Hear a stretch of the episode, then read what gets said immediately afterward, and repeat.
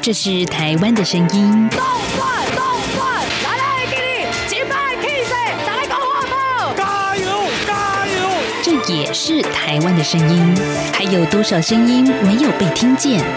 发噩梦的是遇到自己的朋友、自己一些队友，自己虐待。未来你打算在台湾定居吗？呃，可以的话当然定居嘛。这边怎么说也是一个民族自由的地方。每个人都有可能变成那小部分人。你没有公益，你不能维护基本的人权，那你就没有完全的安全。在这狂乱的年代，思考让我们自由，就要听晚报，听见新闻之外。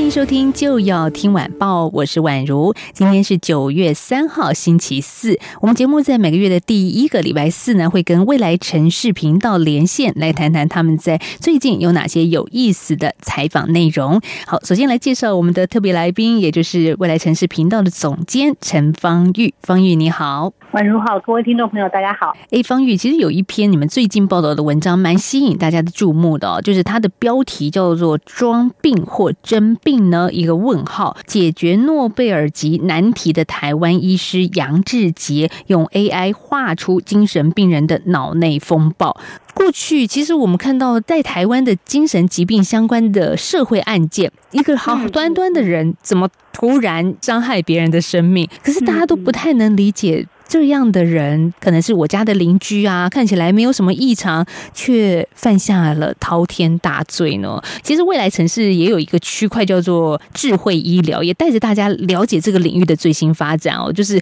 精神疾病，我们是不是可以用科学的方式去理解它？这真的是可以的吗？其实我们在采访这个这位精神科医师的时候，其实我们最好奇的也是这个部分，就是每次当呃有这种呃因为精神疾病而使他的犯行可以减免的这种案件发生的时候，嗯嗯，那社会上就会有一种舆论的声音，就是认为这个人一定是装病。或者是我只要装病之后，我去我去犯法，我就可以被减刑这样子。那嗯，我觉得所以这个意思，其实这件事情也凸显了精神精神病患者以及精神科医师的一个困境，就是说他似乎很缺乏一个明确的呃证据去证明说哦，这个人他有生病。我们一般人跌倒就会有伤口。对，心脏心率不整，你也可以看很多心电图，什么仪器它都可以出现，就是它可以让你看到所谓的病在什么地方。如果病在大脑里该怎么办？对，对，这个这个就是这个就是这个医师想要解解决的问题，就是说，呃，我要如何让病人以及其他人真的看到他生病了？病对，因为。嗯，有一些病人他的确是有病视感，就是知道自己可能得了精神疾病。是，但有些人是没有的，他甚至会认为医生，你凭什么问我几句话？嗯，就判断我得了精神疾病，对，所以他他就想要他想想要解决这个问题，所以他就就就是把人的大脑分成很多的区域，然后把每个区域它的功能标示出来，然后在就是在这数就是累积的数千个病患的资料之后，他后来的确就是可以就是可以分别出来说，到底呃在不同的比如说视觉失调症，比如说。呃，阿兹海默各种疾病，它到底？不同的症状，不同的病症在脑内的什么地方会出现真相？这样是，所以我在你们的网站上报道里面就看到有一些图片，就是断层扫描后的照片嘛，就是精神疾病的患者的脑的模样，就跟没有罹患精神疾病的人是不一样的。这的确不太一样。过去我们可能会觉得它像是一个 X 光扫描机的概念，人只要走过去就可以判定说，哎，我我到底是得了什么病？如果从好的一方面来看，它就是。是对症下药嘛，就可以赶紧的知道说，哎，你真的是罹患了某种疾病，我们就赶紧的治疗。精神疾病其实还有另外一个一个过去的困境，就是说，可能这个病程是一直在发展，所以可能医生过去都是用问问题，然后再去判断说，哦，他这样回答可能代表他是发展到什么阶段，或者代表他有什么病。但是因为这个东西它并不是，也不是一个很科学的标准，而且有一些主观的判断在里面，所以过去也会发生一种状况，就是医生可能一开始以为他得的是 A 类的精神疾病，嗯，但后来慢慢慢慢的才发现说啊不对，原来是 B，所以那个治疗的方法可能又要重来。就是他如果可以透过 AI 把把这个病人的那个脑内的影像去去计算出来，然后做比对之后，就比较容易判断说这到底是得了哪一种疾病的。我看到报道里面，你们有提到，全世界每一百个人当中就有一个人受思觉失调症所苦，特别是十五到三十五岁的青壮年。但是哦，接下来重点来了，在台湾每一千个人当中，只有四个人被诊断出来，不是他们呃特别能够抵抗这个疾病。哎，真正的原因是你们后面写的是不敢上医院，特别是精神疾病。我们现在在台湾叫做身心科啦，是这个说的比较好听一点了。我觉得台湾对于这个精神疾病的污名，到这几年有稍微好一点。就是我碰到一些比较年轻的同事，他们会愿意主动说：“我现在在看智商，嗯我现在可能有忧郁症，可能这个这个部分的说法，我觉得比较常听到了。嗯那但是如果真的比较严重的，像是视觉失调，这个我还真的，嗯，目前我身边还没有人是这样的疾病，可能也是不敢说。对，就是敢说或不敢说，其实也牵涉到这个疾病是不是能够真正的被看见。所以我刚刚提到的那个像扫描机 X 光一样的那个叫脑部核磁共振的影像，也就是嗯嗯嗯 MRI。台湾这位医师，你们所访问的就是阳明大学脑科学研究所教授杨志杰杨医师，他已经就是可以。变成一个临床可被使用诊断的一个媒介了吗？对对对，他已经可以被使用了。是那这个医生，我觉得他还蛮传奇，就是他做了很多 我们觉得不务正业的研究。跟我们刚刚所说的医学研究有落差的东西。但是他其实全部这些研究全部都是跟他原本在做的这个脑神经研究有关，哦只是说他的斜杠就对了啦。这个其实同样一个研究，只是说他碰到了很多领域，他的那个都可以应用在脑神经的研究上。嗯所以就因为这样子，所以他就解决了一个诺贝尔奖得主他遗留下来的一个一个问题，这样子。那然后他也因为过去一开始他原本是在做那个心电图的呃的，因为他一直都是比较跟数据这块比较有关系，所以他之前也曾经在哈佛大学去做研究的时候，他他就是算那个病加护病房中的心电图，就算算算，竟然可以算出来拿去比对，说到底《红楼梦》的前八十回和后四十回是不是同一个人写的？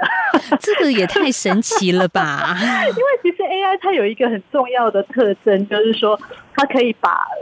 数据收起来，然后做成一个就是一个 pattern，就是一个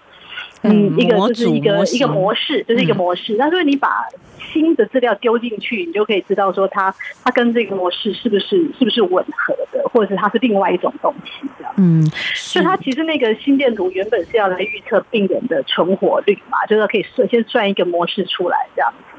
但后来他拿这东西来分析《红楼梦》，就发现可能前八十回跟后四十回的模式不太一样，这样。这个书写的手法不太一样嘛。对对对哦对对，所以就觉得嗯，这应该不是同一个人写的，只是他得奖的那一个 paper 并不是分析《红楼梦》，而是分析莎士比亚。因为国外同样有一个争议，就是说有另外一个作家，他马洛他的作品跟莎士比亚好像也很类似，很多人认为说莎士比亚的东西是不是他写的，这嗯样代笔。这样，所以他也是去分析说，到底是不是这两个人是同一个人这样。后来后来好像没有办法。我们小时候读的书，曹雪芹的《红楼梦》，没记错吧？对啊，对啊，对啊，所以还有另外一个 Part Two 啊。有啊有有有啊！当时当时那时候就有一种说法，是说他其实只写了前前八十回，然后后面的四十回不是他写的嘛。但是这个说法一直都是就是在文文文坛里面有这个传言，但是没有办法去证实这件事情。嗯，那他只是用科学方法去证实了这件事。其实我们看到 AI，它可以在医学上上有所贡献，然后在文学上也可以不用大家再争执这么多年了，其实答案马上就见真章了呀。对，用嗯，对啊，所以医学上你看装病还是真病，有的时候就不要太明粹，我们就说那来扫一下，大家就知道对他的状态了。哦，对，但是其实这还有另外，其实医生有承认说，其实他这个扫描不见得能够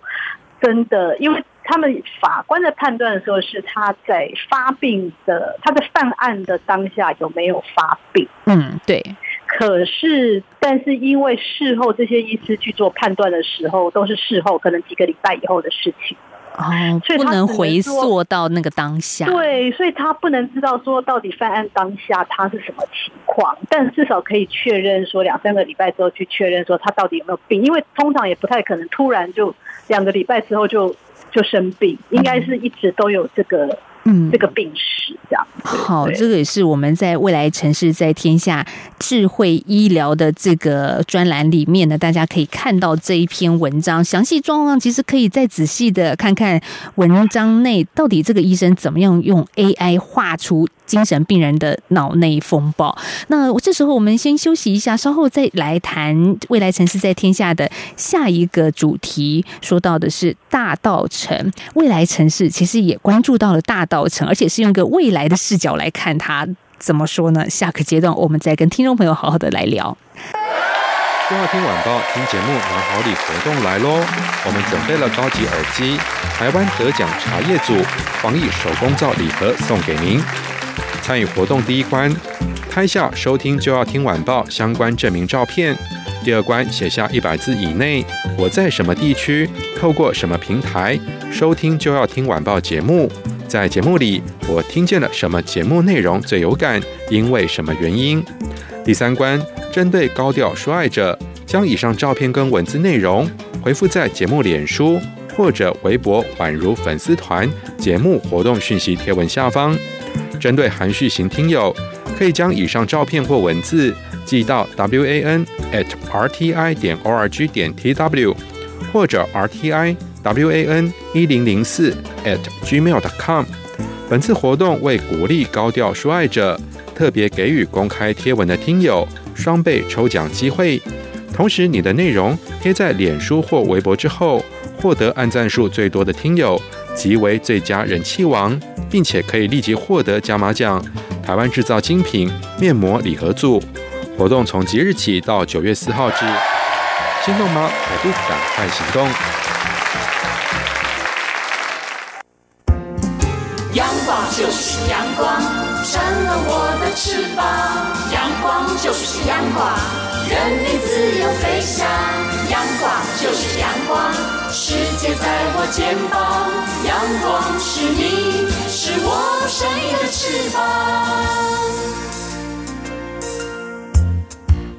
续回到就要听晚报节目，我是宛如。在礼拜四今天这个节目的单元，我们请到的是未来城市频道总监陈方玉。好，方玉，我在上个阶段有稍微预告一下大道城，你们用一个未来城市的概念来书写哦，让我觉得非常非常的惊艳呢。啊，这个我自己也很讶异，我们那天谈到最后，竟然结论，其实我们的受访者，呃，有些人可能认识他，他是也是整个大道城，他从过去那种就是很很旧的那个街区，转换到现在好像很多国外的观光客都很爱来的地方。其实这背后有一个很关键的人物，他叫做周义成。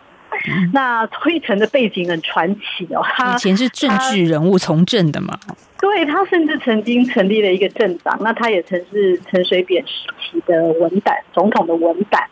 那他是 MIT 史隆管理学院的管理硕士，也是约翰霍普金斯大学的国际研究院的外交外交硕士，所以是那个前陈建仁陈副总统的学弟这样子。哦，所以他其实背景是非常的多元而且特殊，但是最近这这十年来，他就非常专注的在投入大道城这一个社区的再造，所以的确让这个社区出现了一个呃前所未有的的样貌。这样。对对，以前说到大道城，可能很多人第一个直觉印象啊，就是可能过年的时候年货大街，对对，那个时候才去。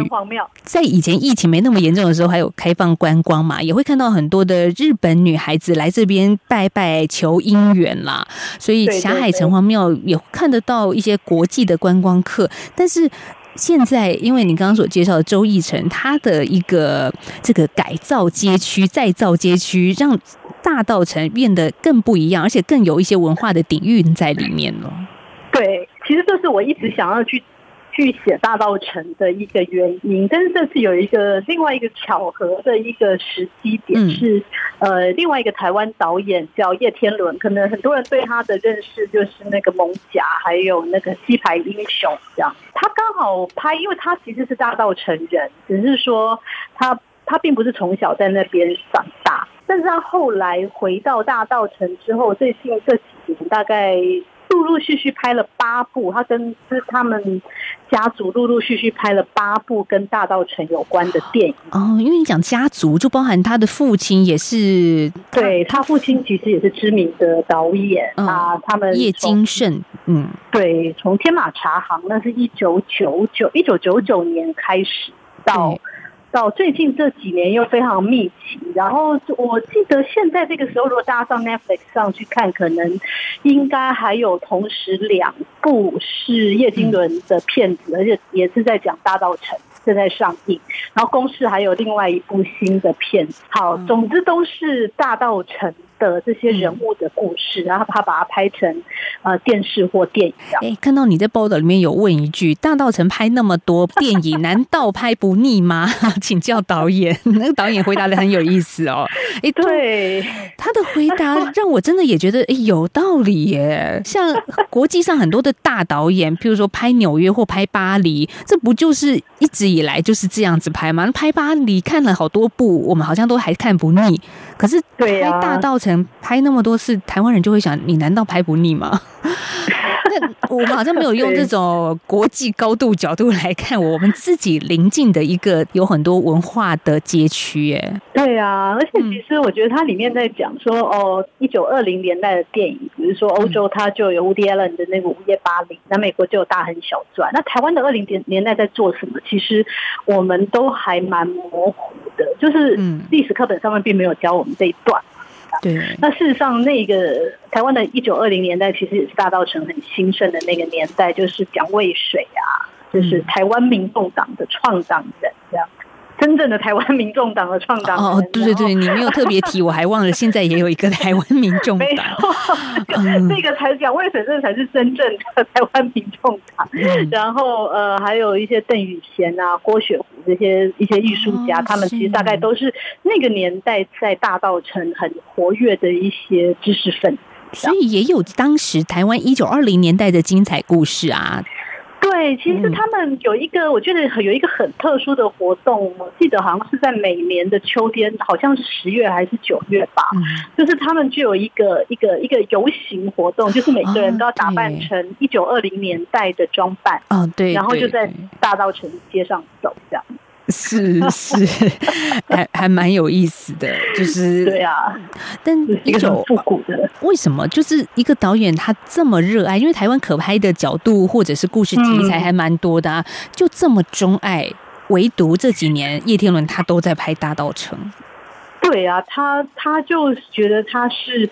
他是大道城的人嘛，但是他不是在这边长大，只是说他就觉得说，好像每一个人他到好像都应该找一个自己核心的领域去去累积。虽然说他过去就是可能东拍一部西拍一部，就是那个角度并主题并没有很固定这样子，所以他这几年才觉得说他想要很专注的专门的拍大道城，把这个地方的故事说到更透彻。嗯嗯，那另外刚刚也介绍到了周奕成，这也是你们的报道里面的主角之一啦。但是他也挺有意思，从一个从政的政治人物，然后呢，创办了一个政党，叫做第三社会党，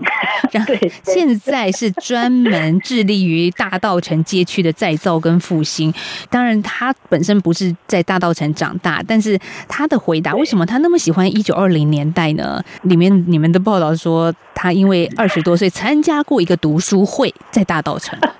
对，就是那种当时反对党外访、党外势力的那种读书会，所以他们这一群人大概都算是野百合、野百合学运前后时代的人，这样。所以他们就是从那个时候开始，因为接触了蒋渭水，我刚刚提到蒋渭水这些人，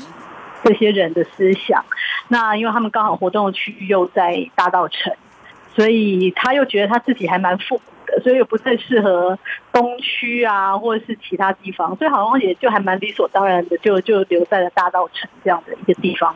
去去去做发展，这样。好，海外的朋友可能不太知道，在台北市的整个发展呢，过去一开始可能是大道城，那再来渐渐的往东移到了东区，也就是很多的知名的品牌啦、昂贵的这些饮食啊、餐饮啊，都是在东区。可是慢慢的呢，房租太贵了，所以导致一些店店家实在是负担不起，就只好退出营业。那我们今天来谈大道城的再复苏，的确做的还蛮成功的，是不是有可能透过这样子的一个复制的模式，把它转移到东区呢？让东区再繁华呢？所以我们就好奇，就问他说：“好，那如果是东区的话，他有没有办法去，比如说模仿大道城的这个形式？那他也是因为大道城，它最主要都是还，他现在进去的很多的商家，他都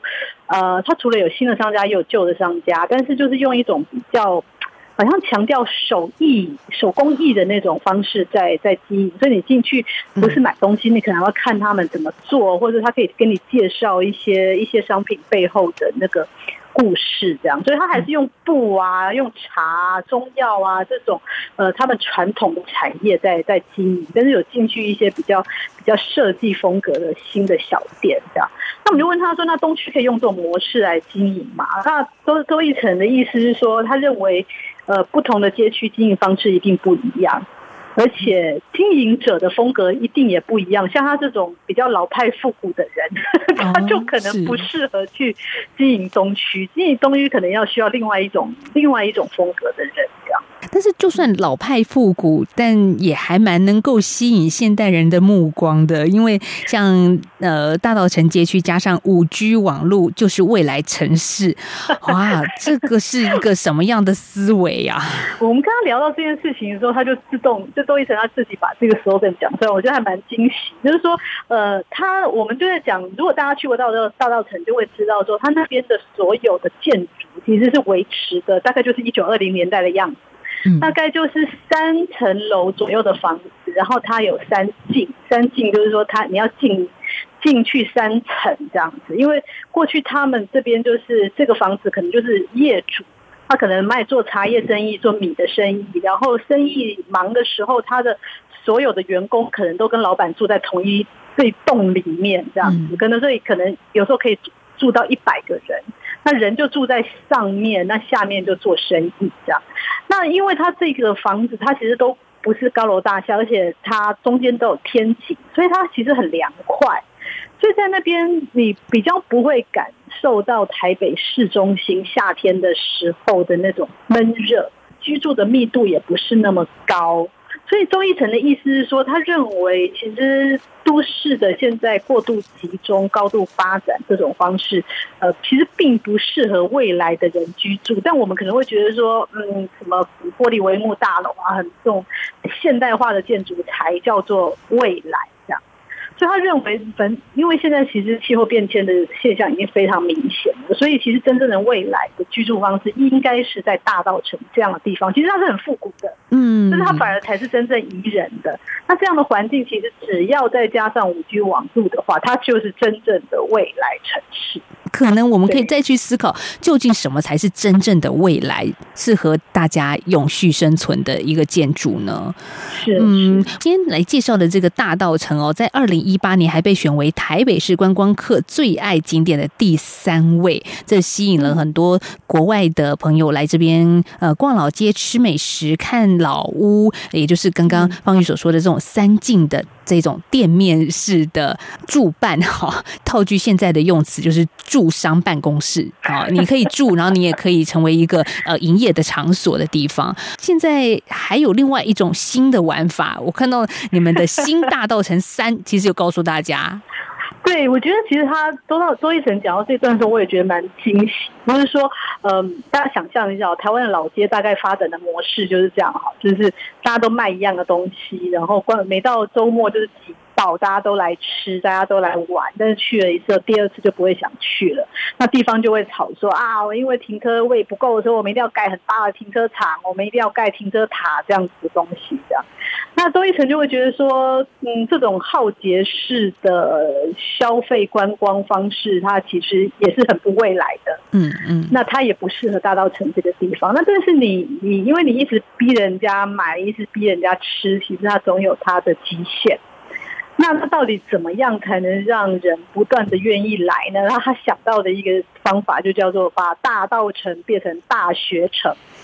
哇！就是他开始开课，嗯。那他开课呢，就是他自己教，然后中，然后大道城有非常多的咖啡师傅、各种手艺师傅在那边，所以你不止去那边跟他们买东西、喝咖啡，你甚至可以跟他们学怎么怎么泡咖啡，怎么样，那怎么样做茶。就是我没有问他说这是一种体验经济，他认为这个比体验经济更高，就是说，呃，你是真正的在那个。那个产业发生的场域里面做，而不是说你去一般的社社区大学，或者是，嗯，或是现在比如说很多高楼大厦，高楼里面可能它就是一间办公室，它就是一个一个教室，然后你就去那边上课。他认为这个大道城你是真正的在那个活动发生的场域里面上课，所以跟这种跟社区大学那种形式又是不太一样的。嗯，他认为这种方式，他更能够呃将就是观，可能不只是观光客，就是游客，不管国外的或国内的，不断的在带回来。甚至他今天可能日本观光客他来这边吃吃一顿饭，他可以在那边学一下怎么做个蓝染啊，或者是怎么样泡个台湾茶这样。哎，这真的蛮有吸引力的耶。其实国外其实有一些旅游胜地，他们已经发展出这样的模式，就是说你可能今天去巴厘岛，但是你其中三个小时。去去跟某个大师学做个瑜伽这样对对，我觉得这样子玩比单纯看看风景、逛逛街、吃吃喝喝，可能更有一些深度，可以带回去怀念是更多的。所以他就开课叫大学城，但是这个大学城跟一般的大学不太一样，因为他开课好早，七点半。这个是这种早八课，在一般大学不会有人要修了。只是郭一成自己的，就是他他很早起，因为我没有追踪他脸书嘛，他就过去很喜欢在早上就是。贴他的早餐文，就是他去大稻城哪里吃的早餐，然后他看《金融时报》啊，就很老派，然后他就是看纸本的《金融时报》这样，然后就是抒发一下他对时事的一些观点。那其实还蛮好看的。然后后来大概可能后来他就自己想说，嗯，那干脆他就早上七点半就来邀大家一起吃早餐，然后他就会谈一下他对最近的一些事情的观察这样。那呃，我因为叶天伦他也有去嘛，叶天伦就说，呃，好像他们那一次去有二十几个人。在，然后各式各种不同背景的人都有，有教授啊、建筑师啊，那像他是导演啊什么这样，大家就会聚集在一起，一起共同讨论。呃，大道城的未来这样，或者自己那个领域发生的事情，因为我们就会促成一些跨界的交流。嗯，对，很多人喜欢去纽约或巴黎这样的大城市，然后或者是纽约，你会看到可能苏活区啦、趣尔西啊之类的，就会有一些这种艺术家的聚集。但我们很难想象，我如果可以跟纽约的某大师、某大艺术家拜师学艺，去学一堂课五十分钟也好，这个感觉又不太一样了。所以，但是这样子的想象。你现在不能出国嘛，在台湾就可以啦，对不对？对对，刚好这些大师也不能出国，他都困困在台湾。对嘛？大家都被捆绑住在这个岛屿上，就就开始营造、去想象更美好的城市建构是什么模样。嗯，我们在今天节目访问到是未来城市频道的总监陈方玉。诶，每次跟方玉连线都会有一些新的构想跟创意。嗯，不晓得听众们会不会跟婉如一样，每次脑力都被激荡出一些东西。大家七点半去上课啊？嗯，早上七点半。现在改成礼拜六早上七点半。还 真的有开成这门课啊？周一成的，真的有，啊，真的有，真的这应该是去上一上，嗯，看看用虚拟货币付钱哦。啊，对，非常先进的，对，所以真的很先进于未来，所以可以礼拜六早上七点半看看谁不上班的这一天还那么早起用功去上课。就是认识这些朋友，应该也是城市里面挺有意思的风景啊。好，我们谢谢方玉今天跟我们的连线哦，谢谢。好，谢谢宛如。好，也谢谢听众朋友这一集的收听，我们明天再聊，拜拜。